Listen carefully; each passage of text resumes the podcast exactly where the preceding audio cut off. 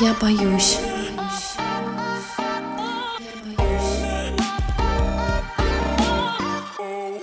Всем привет! Это подкаст «Я боюсь». Меня зовут Кирилл. Всем привет, меня зовут Аня. Всем привет, меня зовут Саша. Привет, я Маша. Ну что, мы в самом финале сезона и в финале года, с чем я всех нас и всех вас поздравляю. Мы это сделали. Вернулись, так вернулись, я бы сказал. В еженедельном формате все это происходило. Мы до того всех приучили, что мы выходим раз в две недели, что я до сих пор вижу по статистике, как многие нас еще догоняют. Но это правильно, слушайте, пожалуйста. Если что-то пропустили, обязательно вернитесь к этим выпускам. Я честно скажу, что горжусь каждым из выпусков этого сезона. Послушайте их обязательно.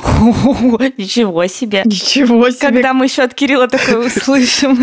Вообще. А нами, Кирилл, ты гордишься нами? Вами вообще. А еще я хочу поблагодарить наших прекрасных патронов и бустаньеров, патронок и бустаньерок за поддержку. Каждый из них делится с нами небольшим регулярным донатом, и за это время они стали спонсорами двух больших выпусков из 15 выпусков этого сезона, за что им большое спасибо, это очень ценно. И я рад возможности быть с вами на связи в нашем закрытом телеграм-канале. Хочу, чтобы там было еще больше наших слушателей. Так что приглашаю всех вас в описании этого выпуска. Там вы найдете ссылки на Patreon и Boosty. Сможете посмотреть, какие уровни поддержки подкаста есть. Убедитесь, что суммы там достаточно символические. Но если вас будет много, это будет огромная поддержка для нашего проекта. Мы, правда, очень стараемся, чтобы подкаст выходил. Делаем для этого большую работу. Так что спасибо всем, кто это ценит и поддерживает нас. Я хочу еще сказать о том, что мы, помимо того, что мы постим, собственно, сам подкаст на все платформы, на которых вам удобно слушать, мы еще готовим материалы к каждому выпуску. Они у нас публикуются отдельным постом в наших соцсетях,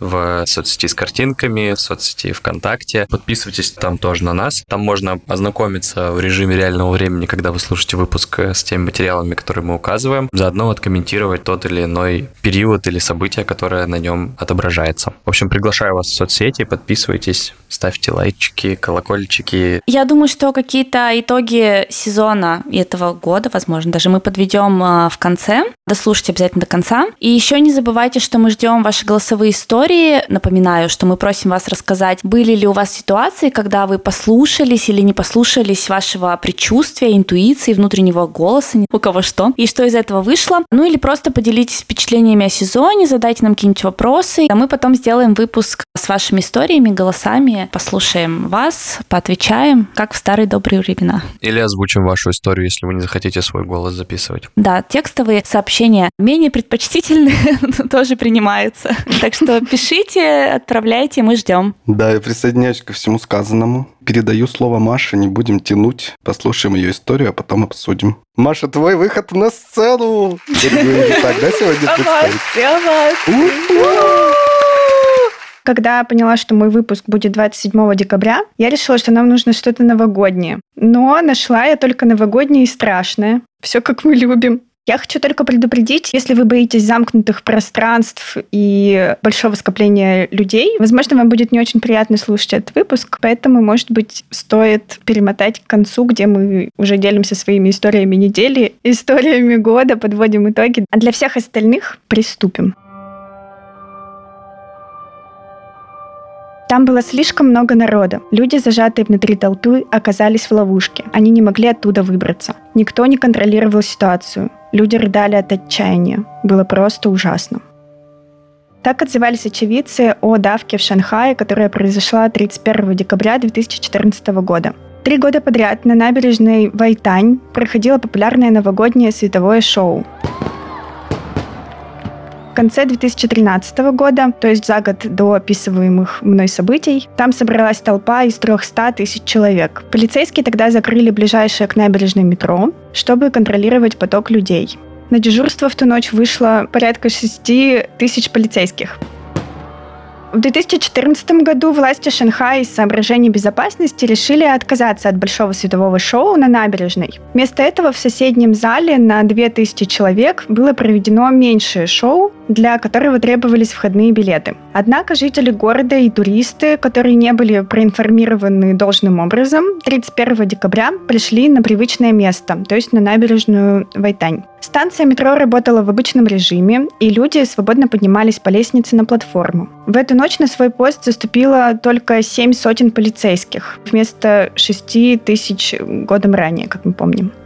Когда власти были встревожены размером толпы, они призвали еще 500 полицейских. Но к тому времени было уже слишком поздно, чтобы предотвратить одно из самых больших бедствий, обрушившихся на Шанхай.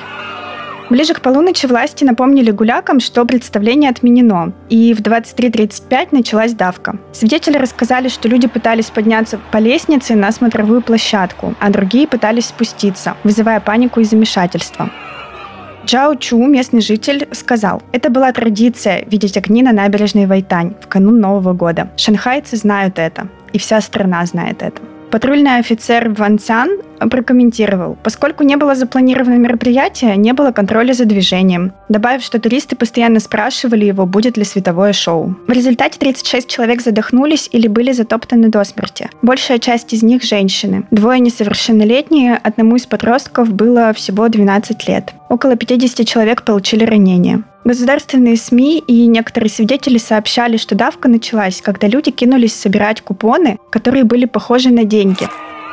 У Тао, один из пострадавших, доставленных в госпиталь, сказал, что фальшивые деньги бросали на улицу из окна бара в высотном здании. Однако шанхайская полиция заявила в своем блоге, что хотя на камерах наблюдения видно, как из бара бросали купоны и несколько человек внизу их подобрали, это не было причиной трагедии, это произошло уже позже. Кстати, если загуглить «шанхайская давка» или «давка в Шанхае» или просто «давка в Шанхае 31 декабря», очень много новостей именно с такими заголовками, которые эксплодируют вот эту версию с тем, что люди полезли хватать деньги, фальшивые доллары, и из-за этого, собственно, давили друг друга. В общем, там такие прекрасные заголовки. Все из-за денег. Да-да-да.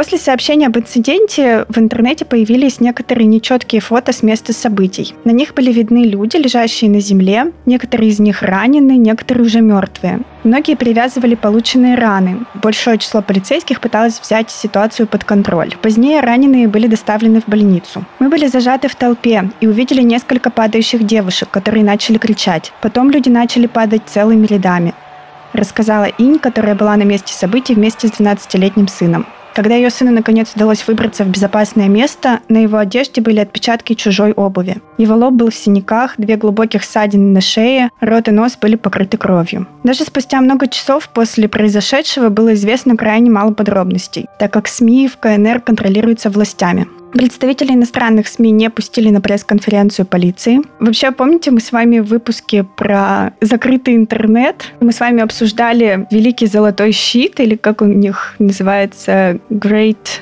Firewall of China, поэтому меня эта информация, если честно, не особо удивила. Президент Си Цзипинь заявил, что местные власти по всей стране должны гарантировать, что подобные трагедии больше не повторятся. После проведенного расследования причиной трагедии была объявлена плохая организация массового мероприятия. Также отмечается, что некоторые чиновники, ответственные за проведение мероприятия, были в ту ночь на банкете и не смогли вовремя отреагировать на ситуацию. Шанхайские власти приняли решение выплатить семьям погибших около 123 тысяч долларов. Также отправили в отставку четырех чиновников и еще семерых подвергли дисциплинарному взысканию. Однако каких-то уголовных дел заведено не было. Родные погибших, я не знаю, насколько это правдивая информация, но в одном из источников отмечается, что родные погибших выразили удовлетворение вынесенным наказанием. Ранее семьи обвиняли власти Шанхая в слишком медленной реакции на трагедию, утаивании информации и давлении на родственников жертв, с тем, чтобы они не общались с прессой. Как вы понимаете, к сожалению, это не единственная история такого плана в мире. И я вам расскажу еще несколько других случаев, которые произошли тоже либо в канун Нового года, либо 1 января, то есть год начался с трагедии.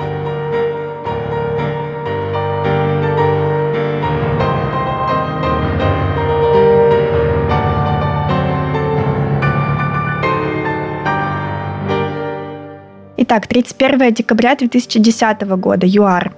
В ЮАР погибли 10 человек во время давки в трактире. Трагедия произошла в северо-западной провинции, где люди собрались отметить праздник в каком-то заведении общепита. Там было помещение для танцев, получилась какая-то заварушка, все начали драться, толкаться, и в итоге получилась давка. Большинство погибших были подростками. 1 января 2013 года Кот-Дивуар. В этот день на стадионе Уфе Буаньи собрались 3000 зрителей, чтобы увидеть фейерверк. Это было не только новогоднее событие для местных жителей, он должен был символизировать возвращение к мирной жизни государства после беспорядков и насилия в 2010-2011 годах. Если вам интересно, можно почитать об этих беспорядках. Я не очень сильно погружалась в эту тему, но у африканских государств безумно интересная история. Она очень кровавая, но интересная. Там постоянно какие-то перевороты, свержения и праздники. Веселая жизнь. Ну, очень интересно. Но это действительно интересно, потому что я, например, вообще ничего не слышала про то, что там творилось. Я, например, ни одного переворота еще не видела. А хотел бы. Просто думаю, что большинство из нас ничего об этом не знает, а там такая активная политическая не только жизнь. По окончании фейерверка толпа начала продвигаться к выходу через коридор, сузившийся из-за идущей поблизости стройки. Соответственно, возникла давка. Кроме того, движение по одному из тротуаров было ограничено из-за лежавших на нем стволов деревьев и плохого освещения. Некоторые очевидцы утверждают, что паника произошла из-за непрофессиональных действий полиции, которая не смогла правильно управлять толпой. В результате погиб 61 человек, и около 200 человек получили травмы. Прокурор города Симплис Кофи допросил представителей городской администрации и пожарной службы и заявил о возбуждении уголовных дел против виновников трагедии. Новый президент Аласан Уаттара посетил раненых, пообещал возместить им расходы на лечение, и в стране после этого был объявлен трехдневный траур. К сожалению, о том, было ли какое-то продвижение у этих уголовных дел, как я уже говорила, у африканских государств очень стремительное развитие событий обычно происходит, и у них так много новостей, что я думаю, ну, вот эти вот уже моменты, они просто упустили, ну или они на русский язык не переводили. 31 декабря 2021 года, Индия. Пещерный храм Вайшна Деви Мандир – священное индуистское место, посвященное Шакти, божественному женскому началу. Он расположен в 12 километрах от города Катры. Ежегодно храм посещают миллионы паломников. В новогоднюю ночь, около трех часов, люди стали толкать друг друга из-за какого-то спора. Это спровоцировало сильную давку. В результате погибли 12 человек. И еще 15 пострадали. Раненых отправили в ближайшую больницу. Началась операция по эвакуации людей из храма. Власти заявили, что ближайшим родственникам погибших будут выплачены денежные компенсации в общей сложности 120 тысяч рупий. Я посмотрела курс на 21 год. Рупия примерно равна рублю. Ну, где-то один к одному. То есть в общей сложности 120 тысяч рублей. Представляете, семьям погибших. А их 12 человек.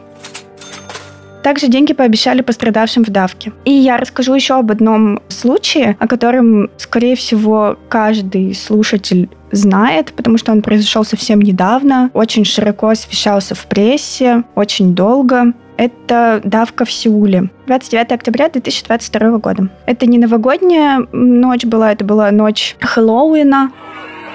В Сеуле в этом году по случаю Хэллоуина проходило первое массовое мероприятие без масок после локдаунов. Надо сказать, что костюмированные вечеринки там устраивал не сам город. Это были частные мероприятия от различных заведений, баров, ресторанчиков. Место, где произошла трагедия, пользуется особой популярностью у молодежи, туристов, потому что это такое вот скопление как раз вот этих развлекательных центров небольших, где можно зайти, посидеть, выпить, потусить. В общем, рай для тусовщиков. Давка началась примерно в 22.15 по местному времени в узком переулке возле второго выхода со станции Итхэвон. Местные СМИ заявили, что люди столпились у клуба из-за слухов о присутствии там кого-то из айдолов, э, либо о раздаче там леденцов с наркотиками. Ломанулись просто за наркотиками. Или за айдолами. За айдолами я еще могу понять, это же корейцы. Тоже как вариант, да. Переулок, в котором произошла давка, идет под уклоном вверх. Э, его ширина составляет всего 4 метра. Я потом вам покажу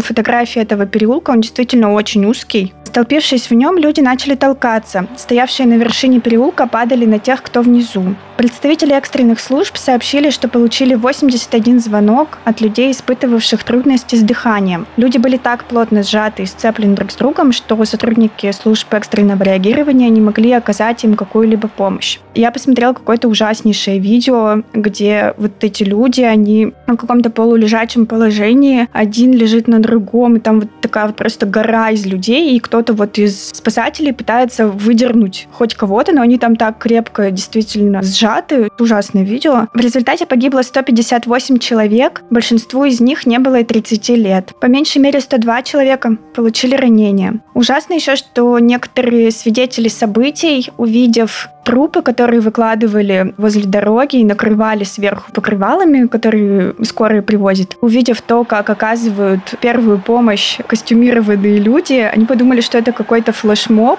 в честь мероприятия. И просто такие, типа, мы сначала подумали, о, какая интересная вечеринка, а там на самом деле трагедия произошла. Президент Южной Кореи возложил ответственность за трагедию на сотрудников полиции, которые не сумели спрогнозировать столпотворение.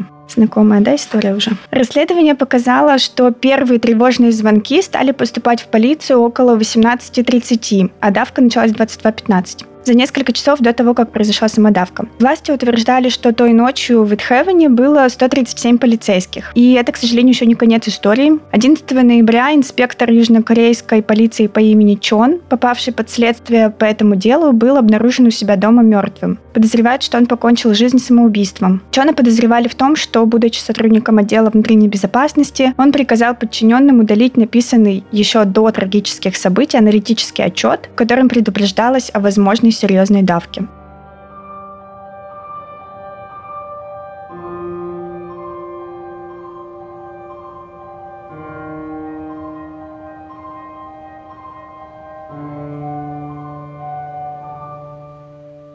После всего услышанного вам кажется, что если вот тебе со всеми этими факторами, так скажем, не повезло, и ты попал в какую-то давку, то ты уже ничего не сможешь предпринять? У меня никак не укладывается, как это может на улице происходить. На улице. Вы просто идете по улице. Чего вы давите-то друг друга? Ты же видишь, что перед тобой стоит человек. Он уже не шагает, он никуда не идет. Зачем ты начинаешь его давить? Были ситуации тоже какие-то известные, когда какой-то взрыв или выстрелы, и тогда начинается паника, люди побежали, задавили друг друга. Я это понимаю. Но вы просто идете, у вас новогодняя там вечеринка. Вы все гуляете. Вот вы зашли в узкую улицу. Что с вами случилось-то? Вы что, все с ума посходили и раздавили друг друга? Да, она узкая. Внимание всех сосредоточено на каком-то объекте. Говорилось о том, что они пытались попасть в какое-то одно заведение, по-моему, зная по слухам, что там кто-то из айдолов или что там раздают какие-то запрещенные вещества. Соответственно, все рвутся туда, все немножечко в угаре. Угар во всем виноват. Да, мне кажется, срабатывает еще вот этот момент, что два года не было никаких абсолютно публичных мероприятий. Сейчас только про Сеул говорим. Не было никаких публичных мероприятий, люди сидели дома, у них был жесткий локдаун. И это первое мероприятие, когда можно там повеселиться, надеть костюмы, развлечься. И все еще в таком приподнятом настроении из-за этого. С другой стороны, наверное, те, кому еще пока комфортно идти, они-то вообще не понимают, что там внутри происходит, да, и они продолжают да. веселиться, давить, типа, пустите нас тоже, и не понимают, что там-то в центре уже люди вообще гибнут. Да, вот этот вот эффект, пока от места, где уже давка, дойдут там крики, информация до того места, где толпа, ну, заканчивается, условно говоря, где последние mm-hmm. люди там давят, это уже все поздно становится, это очень быстро все происходит. Я подписана на одну девушку, она русская, живет с семьей в Сеуле, и она как раз э, освещала это все активно, в смысле, она там не была на этом месте, но она как раз показывала, что показывают по каналам в Сеуле, как люди на это реагируют. Там еще был такой страшный момент, что доставляли пострадавших и погибших в больнице, а, соответственно, ну, это было много очень людей. В больнице начиналась давка. Не у всех были с собой удостоверения личности какие-то, ну, либо нужно было время, чтобы понять, кто это. Соответственно, на самом мероприятии там были сотни тысяч человек, и люди, родственники, пытались найти своих родственников, своих друзей по больницам, по этим, по всем. В общем, там был такой какое-то время хаос, и ужас, никто не ужас. понимал, они погибли или просто там пострадали, условно говоря, не знаю, руку сломали, сейчас им гипс там наложит и их отпустит. Ну, в общем, там, да, это было ужасно. Вот она прям несколько дней рассказывала, как это все происходило. Вообще жуткая история. Так, в принципе, происходит при каждой такой трагедии, где погибает много людей. Личности устанавливают только через несколько дней. Угу. И то не все личности устанавливают, поэтому, к сожалению, такая характерная черта. Ну и раз мы с вами заговорили о толпе и о том, из чего она состоит, я вам немножечко чуть побольше об этом расскажу. В структуре любой толпы всегда есть ядро, средняя полоса и периферия. Я вам сейчас покажу картинку. Самое время напомнить, что все картинки, все материалы мы собираем и публикуем у нас в соцсетях, поэтому переходите по ссылке в описании, подписывайтесь на нас в соцсетях и смотрите материалы каждому выпуску они есть. Итак, ядро толпы находится возле точки, на которой сосредоточено всеобщее внимание. Обычно это сцена, выход, вход или какое-то другое интересное место, куда все взгляды направлены. Средней полосой называют место, откуда люди пытаются попасть в ядро толпы или выйти из него. А периферия – это последний рубеж толпы, место около стен, заграждений или любых других преград. Видеозаписи таких трагедий точно указывают, что первым делом при начале давки люди гибнут на периферии. Да? Да. Последние исследования говорят о том, что гибнут не из-за паники. Всему виной физические процессы, которые происходят в толпе при превышении критического уровня плотности. Критический уровень плотности ученые в настоящий момент обозначают примерно на уровне 6-7 человек на квадратный метр. Когда люди начинают сильно соприкасаться, толпа проявляет физические свойства, характерные для гранулярных веществ. Вау. Люди пытаются освободить себе побольше пространства, распространяя вокруг волны давления, которые, доходя до стен, усиливаются усиливаются. Этот феномен ученые называют турбулентностью толпы. Момент, когда упорядоченное движение толпы переходит в хаос, можно легко заметить. Сейчас мотайте на ус. В норме головы всех людей в толпе обращены в одну сторону. Но когда начинается турбулентность, головы поворачиваются повсюду. Ученые установили, что люди могут начать гибнуть спустя 10 минут после установления турбулентности. В последнее время с учащением случаев смертельной давки в мире этот вопрос начали изучать намного подробнее, к нему подключили ученых, но удалось сформулировать некоторые правила. Например, толпа быстрее всего проходит преграды, когда поток разбивается на три равные части. Медленнее всего, когда он разбивается пополам. Не очевидно.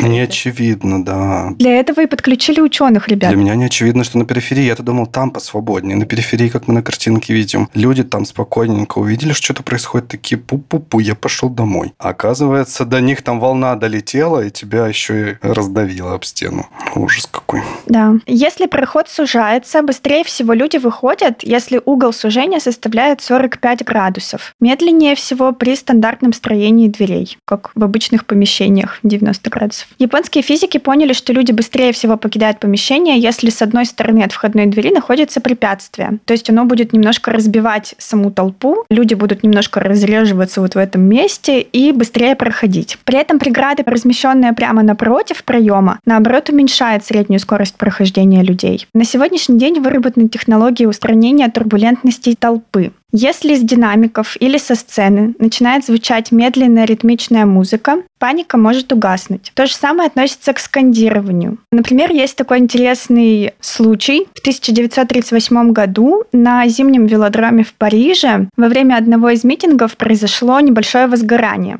Люди в панике ринулись к выходу, началась давка, но в толпе случайно оказались два психолога. Они быстро сориентировались на местности и начали скандировать фразу «Не толкай!». Этот клич быстро подхватили люди вокруг. Через несколько минут уже вся толпа кричала «Не толкай!». И в результате обошлось без жертв разрушений. Толпа немного успокоилась, все получилось. Все вышли спокойно, никто не погиб. Вот видите, почему нам нужны психологи. Незаменимые люди в любой ситуации. Да, да, да. Это это объясняется тем, что внутри толпы, охваченные какой-то очень сильной эмоцией, страхом, например, паникой, яростью, очень быстро происходит заражение общим настроением. То есть там кто-то один начал скандировать, все быстренько заразились, и все уже вроде спокойнее обращают внимание там на своего ближнего, пытаются там никого не задавить, не убить своей паникой и так далее. Но, к слову, быстро в толпе распространяются не только негативные эмоции, но и позитивные тоже. Например, я вам сейчас покажу видео. Для наших э, дорогих слушателей мы вставим небольшой кусочек аудио, наверное, из этого видео. На видео мы видим, как в автобус входит много людей. Все они сидят серьезные, сосредоточенные по своим делам. Один мужчина начинает смеяться, и постепенно смеяться начинает весь автобус. Да, я в связи с этим хочу еще тогда посоветовать э, небольшую короткометражку. Она называется «Мерси». Я тоже скину ссылку на нее, чтобы все могли посмотреть. Там происходит примерно то же самое, но там художественный фильм. Заходит мужчина, и он без планшета, без ноутбука, он просто начинает... Сначала он улыбается немножечко, потом начинает хихикать, и потом он начинает очень смешно ржать. Ну и там, соответственно, тоже весь автобус, все начинают за ним повторять, и все просто там уже катаются смеху. В общем, очень интересная короткометражка, особенно прикольный финал. Посмотрите обязательно. Ну и давайте с вами еще немножко обсудим, что делать, если ты уже попал в толпу. Да, давайте. Научный сотрудник Института Макса Планка в Берлине Медимус Саид считает, что самое важное – осознать, если вам кажется, что стало слишком тесно, то вы правы. Необходимо как можно быстрее отойти в менее плотное место. Если так сделает хотя бы небольшая часть толпы, это сразу решит проблему. Однако, если порог давления уже стал критическим, необходимо позаботиться о сохранении собственной жизни. Ученые советуют не сопротивляться натиску толпы. Нужно идти вместе с ней, подняв руки к груди, словно боксер. И стараться сохранять равновесие, делать все возможное, чтобы оставаться на ногах. Ну, еще я посмотрела, почитала несколько статей о том, какие есть основные правила, чтобы не погибнуть в толпе. Угу. Выписала для вас и для наших дорогих слушателей. Что самое главное? Нужно идти по направлению потока, избегать центра и периферии, не поднимать упавшие предметы, не пытаться завязать шнурок, ни в коем случае не наклоняться, не отвлекаться. Нужно идти за всеми и понимать, где твой путь. Самое главное — это не упасть. Потому что если ты упал, по тебе пробежится сотня ног, тебе уже будет очень сложно подняться. Если вы упали, нужно принять позу эмбриона. Желательно закрыть руками или предметами все важные органы, чтобы случайно не наступили. Беречь голову обязательно, потому что если наступит на голову... Важные органы каждый сам выбирает. Да, Кирилл, какой у тебя самый важный орган? Я думаю, он у всех примерно одинаковый. Нужно беречь голову, потому что если наступит на голову, можно потерять сознание, тогда ты уже точно не поднимешься. И еще некоторые специалисты по выживанию в толпе советуют в этом случае ухватиться за ногу любого проходящего человека, попытаться по нему вскарабкаться. Уронить его, и просто вся эта толпа повалилась. Да, ну там уже все паникуют, понимаешь, в этот момент, так что больше-меньше ты там уже не сделаешь. Кстати, вот этот вот эксперт, он говорит о том, что, возможно, вы уроните этого этого человека, не нужно его поднимать. Будем надеяться, что его повезет. Бегите, глупцы. Будем надеяться, что он тоже смотрел это видео и тоже сможет подняться. Вот такой вот совет. Не знаю. Может, просто не ходить на массовые мероприятия тогда? У меня после сегодняшнего выпуска такой итог. Да, есть еще один э, момент. В общем, я говорила вам про волны. Когда начинается турбулентность, толпа распространяется волнами. Угу. Если ты будешь в эпицентре толпы, тебя может схлестнуть двумя волнами с двух сторон и задавить. Чтобы этого избежать, если ты чувствуешь, что уже начинаешь задыхаться, большинство людей, кстати, погибает именно угу. не от того, что их задавили Это ногами, асфиксии а от того, что они задохнулись, да, называется компрессионная асфиксия. Чтобы от нее защититься, нужно постараться достать одну из своих рук, например, правую руку, взять себя за левое плечо, выставить локоть вперед. Я сейчас показываю активно, поэтому, возможно, меняется мой голос. Так, Маша, мы, получается, в материалы выложим твою инструкцию фото. Хорошо. Я буду как вот эти вот, знаешь, стюардессы. Да-да-да. Получается, перед твоей грудной клеткой появляется 10 сантиметров примерно свободного пространства. Ты можешь начать дышать. В этом случае ты защищаешься от асфиксии. Еще я посмотрела памятку от МЧС о том, как выжить в толпе. И там просто потрясающая фраза есть. Лайфхак МЧС. Острые твердые предметы разместите вдали от жизненно важных органов. Лучше в ягодицу, чем под ребро. О, интересно. А зато вот, Кирилл, ты на всю жизнь запомнишь, что нужно ключи положить в задний карман. Лучше в ягодицу, чем под ребро.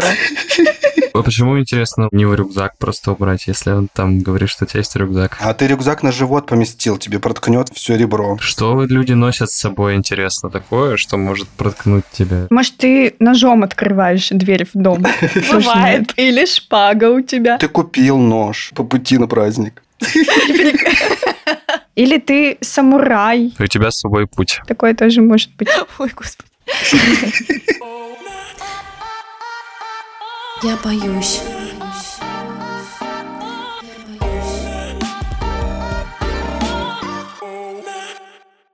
Ну что, есть у вас случаи, как вы застревали в толпе? Я хотела рассказать про событие, которое меня в свое время поразило, именно связанное с давкой. И я вспомнила его, когда Маша рассказывала. Это было в марте 43 -го года в Лондоне, когда шла Вторая мировая война, и Люфтваффе постоянно бомбили Лондон, и, соответственно, жители уже за столько лет войны привыкли прятаться в метро, когда звучала воздушная тревога. Также привыкли, что атаки были примерно в промежуток с 17 до 20 часов. В этот период включались там средства связи, все прятались в метро и так далее. Как раз вот в этот день в Лондоне ожидали очередного налета Люфтваффе, и возле станции метро в этот момент остановилось три автобуса переполненных. То есть город жил, а общественный транспорт ходил, люди старались жить нормальной жизнью. Остановились три автобуса, оттуда вышло много людей, и они увидели, как в соседнем а, кинотеатре закрывают двери, и услышали сигнал воздушной тревоги, паника, что там уже все закрывают, здесь сигнал тревоги, они побежали к станции, и еще раздался в этот момент хлопок от испытаний противовоздушной кассеты неподалеку. Люди подумали, что это разорвалась первая бомба, соответственно, они побежали еще быстрее. Тот пролет, который идет с улицы в метро, он был не освещен, и там было всего 19 ступеней, и на нем одновременно оказалось 300 человек. Ой-ой-ой. Под давлением толпы и вот охваченной паникой одна из женщин с ребенком не удержалась на ступенях и упала, после этого возник эффект домино. Все просто сложились друг на друга, и в результате этой давки погибли 84 женщины, 27 мужчин, 62 ребенка. Еще около 100 человек получили травмы. То есть большинство из этих 300 погибли. Когда я это тоже услышала первый раз, я подумала, капец,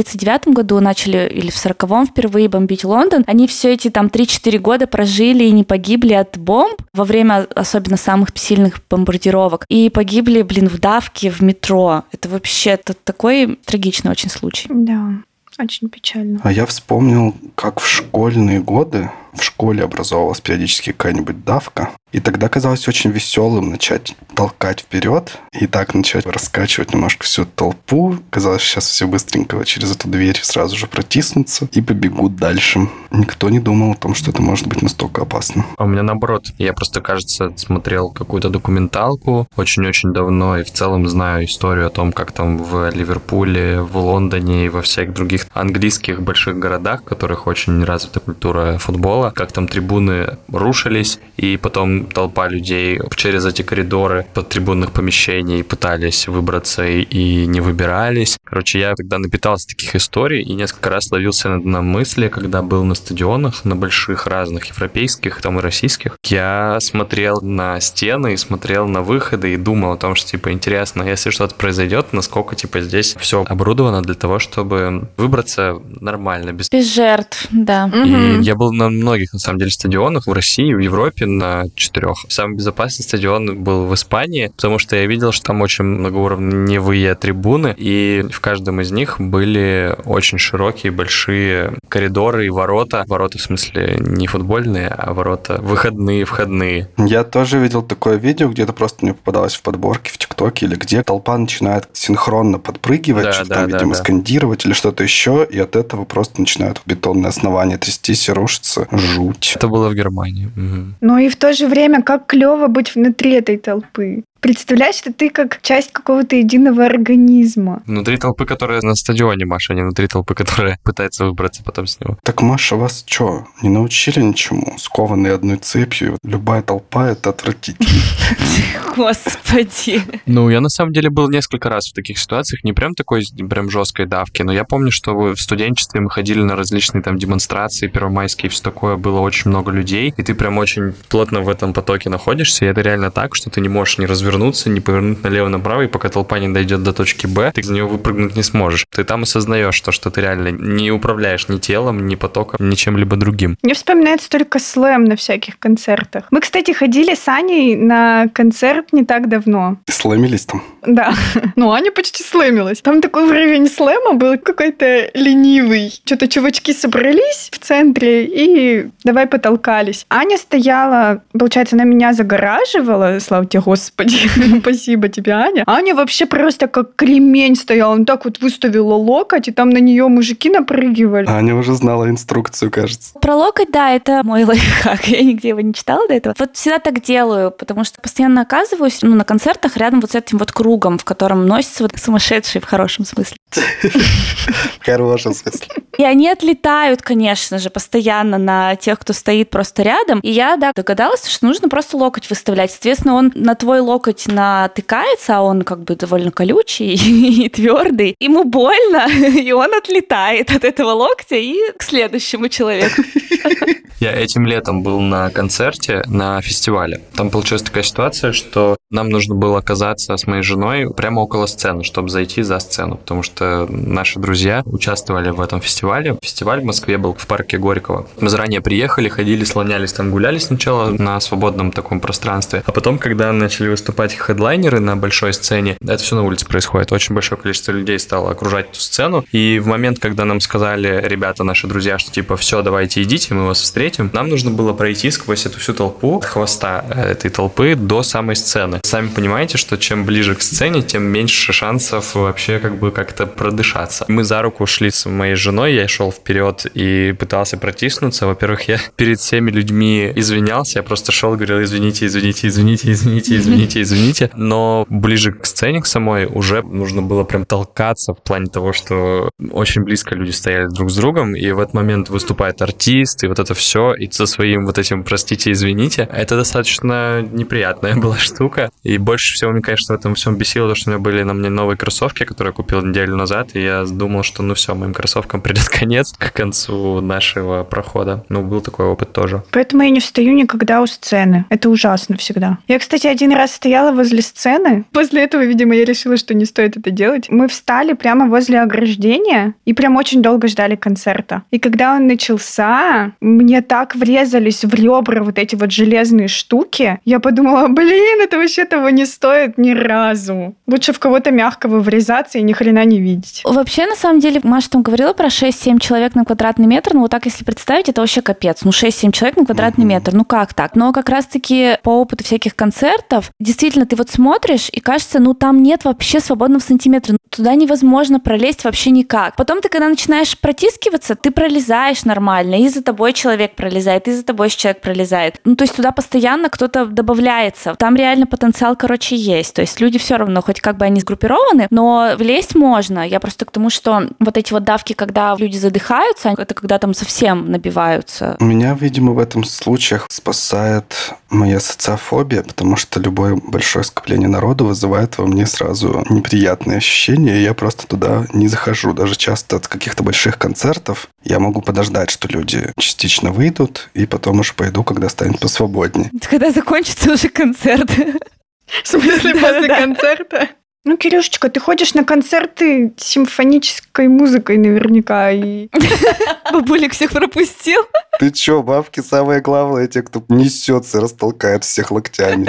Это эйджизм, Кирилл. Я в хорошем смысле. И еще и В сексизм. хорошем смысле. Главное добавить, что в хорошем смысле. Бабки. Ладно, деды тоже. Так, Кирилл, а ты вот ходил на концерт Киша хоть раз? Нет, конечно. Я не хочу. Ну, ты уже и не сможешь. Но знаешь, что там происходило? Там просто был капец. Я понимаю, да-да-да. Даже понятно, как толпа заражается вот массовым безумием, Да, но это пугает. да, и согласна. Все, Маш, у тебя? Да. Спасибо, Маша. Спасибо, Маша, за прекрасное новогоднее настроение, которое ты нам создала. Спасибо. Пожалуйста. Я сначала напугался, что мы сейчас всех запугаем, но потом мы услышали столько всего полезного, чем можно будет, если что, пользоваться во время новогодних гуляний, на которые я не пойду. Ну, кто-то наверняка пойдет из наших слушателей. Я, когда вообще Маша сказала, что она уже нашла какую-то тему, подходящую для новогоднего выпуска, подумал, что там будет вообще что-то милейшее. Какие-нибудь грабители Деда Морозы, Снеговик-убийца. да, снеговик-убийца. А Маша просто пошла по жести. Кирилл, вторым вариантом было пропажа всей семьи, а третьим вариантом Санта-убийца. Так что скажи мне спасибо, я выбрала лайтовое. Спасибо тебе скажут наши слушателям. Да. Я боюсь.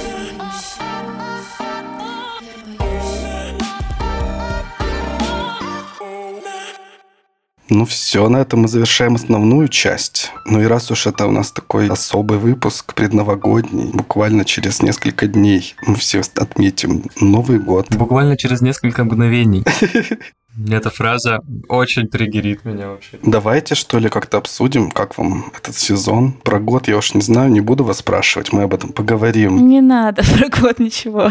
А мы поговорим об этом, но не здесь, а в специальном выпуске, который мы запишем для наших патронов. Да, если хотите нас услышать еще раз в этом году, welcome to бустоньеры-патреоны. Выпуск будет опубликован у нас в закрытом телеграм-канале, он там сохранится, так что когда бы вы не присоединились к поддержке подкаста, подкаста, вы сможете до него добраться. Домотать до него.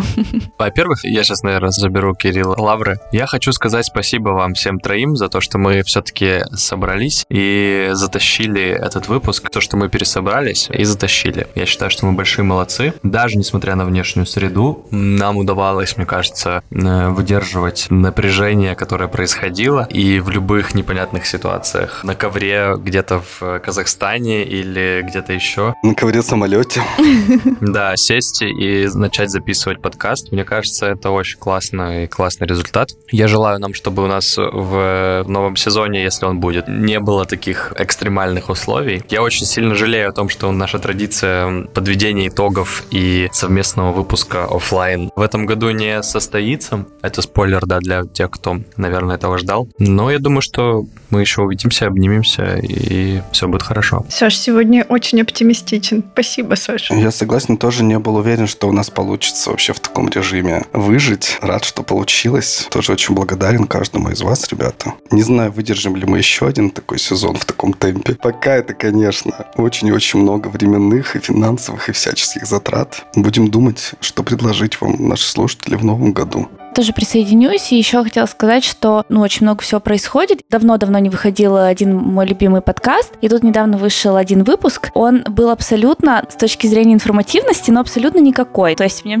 ничего не было важного, интересного, ну, такого прям супер. Но просто услышать голоса вот этих людей, просто какие-то их фразы, которые ты понимаешь, что ты с ними на одной волне, это само по себе уже очень приятно. И даже не важно, что они там говорят какую-то фигню или не фигню. Интересно мне, неинтересно, цепляет меня тема цепляет, мне просто хорошо 40 минут послушать вот эти вот голоса. Поэтому я думаю, что в общем, мы правильно все сделали, что это все записали. Ну и вообще мне, если честно, самой понравился очень этот формат, потому что э, я люблю копаться во всяких историях сама, хотя это сложно, но это интересно. И интересно слушать, что подготовили другие, когда особенно не знаешь. Это сюрприз, потому что, если посмотреть, у нас очень разные получились и страшные места, и истории вообще абсолютно разные. Кому что интересно, в общем, это классно, мне понравилось. Потому что мы все с вами разные. Да, да. Ту-ду-ту-ту-ту. Блин, несмотря на все, что происходило вокруг, мне кажется, у нас здесь всегда была какая-то поддерживающая среда. Ее как будто бы, ну, по крайней мере, мне частично не хватало некоторое время. И я думаю, что этот сезон мы запускали с одной целью, чтобы немножечко поддержать наших слушателей и немножечко поддержать себя любимых, конечно, тоже. И я считаю, что этот сезон вообще полностью справился со своей задачей относительно нас, ну, относительно меня, в частности, буду только за себя говорить. Ну, а относительно наших слушателей, справился или нет, они, наверное, сами расскажут. Конечно, мы узнаем об этом из ваших отзывов в Apple подкастах, которые мы ждем и читаем, и всегда отмечаем. Я маленькую ложечку дегтя сейчас налью. Давай, Кирилл. По статистике этого сезона мы с вами, конечно, немножко просели принципе, это было ожидаемо, потому что многие пришли слушать этот подкаст на обсуждение там личных тем, конкретных проблем и страхов, mm-hmm. нашу болтовню какую-то, и вдруг тут такое резкое изменение. Мы это, в принципе, понимали. Мы стараемся добавлять в каждый выпуск вот нашей болтовни привычной. Но я также вижу, что вы, наши слушатели, хорошо дослушиваете выпуски. Кто-то еще пока запаздывает, но вот постепенно мы растем, возвращаем наши прежние показатели в каких-то местах, даже превышаем их. И это главное. Это меня радует. Ну все, давайте что-нибудь пожелаем нашим слушателям послезавтра или когда через несколько дней Новый год. Да, давайте я пожелаю. Если у вас есть возможность, обнимите своих близких очень крепко. Мне кажется, телесный контакт со своими близкими, родными сейчас очень сильно важен. Если у вас есть такая возможность, обязательно это сделайте. Обнимите их, скажите, что все будет хорошо, как и мы вам говорим, что все будет хорошо. Мы все сильные, мы совсем справимся. Мы в истории, что могу сказать. Как тяжело жить в исторические времена. Да, да, да, да, да, да. Мы пока еще без шампанского, настроение как будто бы мы уже с ним. Я надеюсь, что Семен на монтаже там нам добавит каких-нибудь дзыньканий бокалами. Дзинька. Я хочу пожелать всем, особенно тем, на чьей стороне сейчас идут всякие страшные вещи, боевые действия, вот это все, чтобы это все поскорее закончилось, чтобы пришли уже хоть какие-то, хоть сколько-нибудь спокойные и мирные времена, чтобы все как-то выдохнули. Мне кажется, это очень нужно. Всем нашим слушателям я желаю, чтобы в 2023 году было как можно меньше поводов для страхов, Во-первых, я пожелаю не рехнуться. Как знаете, каждый год было такое, «Ой, у меня был такой тяжелый год, скорее бы этот год закончился и будет новый, и типа все. Это как бы в этом году вообще не работает. Кто-то шутил, что, возможно, словом года будет «я не вывожу». Да-да-да. Поэтому, в общем, не рехнуться я желаю. И второе, что я желаю, когда ты желаешь что-то кому-то другому, то это то, что ты хочешь пожелать себе, да? Поэтому Да, сто процентов. Да, вот. И я желаю, несмотря ни на что, не откладывать себя, не откладывать свою жизнь, не откладывать свои желания. И даже если есть страхи, а тем более, если есть страхи, стараться не думать о том, что, ну ладно, буду бояться дальше, а пробовать, несмотря на страхи, действовать, потому что, ну, собственно, никто за нас э, этого не сделает. Нашу жизнь не проживет. Да, поэтому желание откладывать, и если есть хоть какие-то силы, хоть какая-то энергия, хоть какие-то желания, их осуществлять. Даже если они пускай будут маленькими, если сейчас кажется сложным планировать что-то большое, да, пусть даже маленькое. Не откладывайте и себе того же пожелаем. Классно, да. Ой, очень хорошо. Хочу научиться. Я тоже хочу пожелать себе. Аня абсолютно верно сказала. Ты действительно желаешь людям того, что сам хочешь, чего тебе не хватает. Мне не хватает спокойствия. Я очень тревожный человек. Я желаю всем вам, наши дорогие слушатели, как можно стараться. И не говорю не делать, я говорю стараться, как можно меньше паниковать, Потому что, как мы поняли из вот этого выпуска, паника приносит намного больше зла и жертв, чем любые какие-то другие бедствия. В общем, чуть-чуть побольше спокойствия, чуть-чуть поменьше тревожности, по возможности. Я была в гостях э, у своей подруги, у нее трехлетний ребенок. Может, у него возраст такой или что? А Я редко, на самом деле, очень бываю у нее. И я, в общем, наблюдала за его поведением. И просто это такая, блин, ролевая модель. То, что вот он чувствует в данный момент, вот он говорит, я это не хочу сейчас. Ему задают вопрос, а когда ты захочешь? Я не знаю, когда я захочу. Когда я захочу, я скажу. Ребенка никто не трогает, говорит, ну окей, ладно, не хочешь, не надо, все. Через пять минут он подходит, говорит, я захотел. И я думаю, блин, как это круто. Вот сказать я не хочу, вот в моменте. Когда захотел сказать «хочу». В общем, уметь слышать себя и выражать свои эмоции и чувства в моменте. Это вообще супер круто. Я, в общем, весь вечер наблюдала за этим существом маленьким и думала, какой же ты молодец. И интересно, когда ты потеряешь эту возможность. В общем, Я буду наблюдать за тобой, малыш. я буду наблюдать. Да-да-да-да-да. Так, ну все, поднимаем наши бокалы. Раз, два, три. С Новым годом! Годом! Happy New Year. С Новым годом. Спасибо большое, что вы дослушали до конца. Делитесь, пожалуйста, подкастом. Это очень помогает находить нам новых слушателей. У подкастов не так уж много способов распространения. Мы обязательно услышимся с вами уже в новом году. За этот выпуск и за то, что работал с нами в этом непростом сезоне, мы благодарим нашего звукорежиссера Семена Бросалина. Отправляем ему сердечки и лайки. Маша вообще-то воздушные поцелуи зачем-то отправляет. Это Машина фишка. Редактор этого выпуска отправляет поцелуи, и это Маша. Всем хороших и праздничных выходных, настроения, всего такого. Пока-пока. Спасибо, Пока-пока. До встречи в новом году. Пока.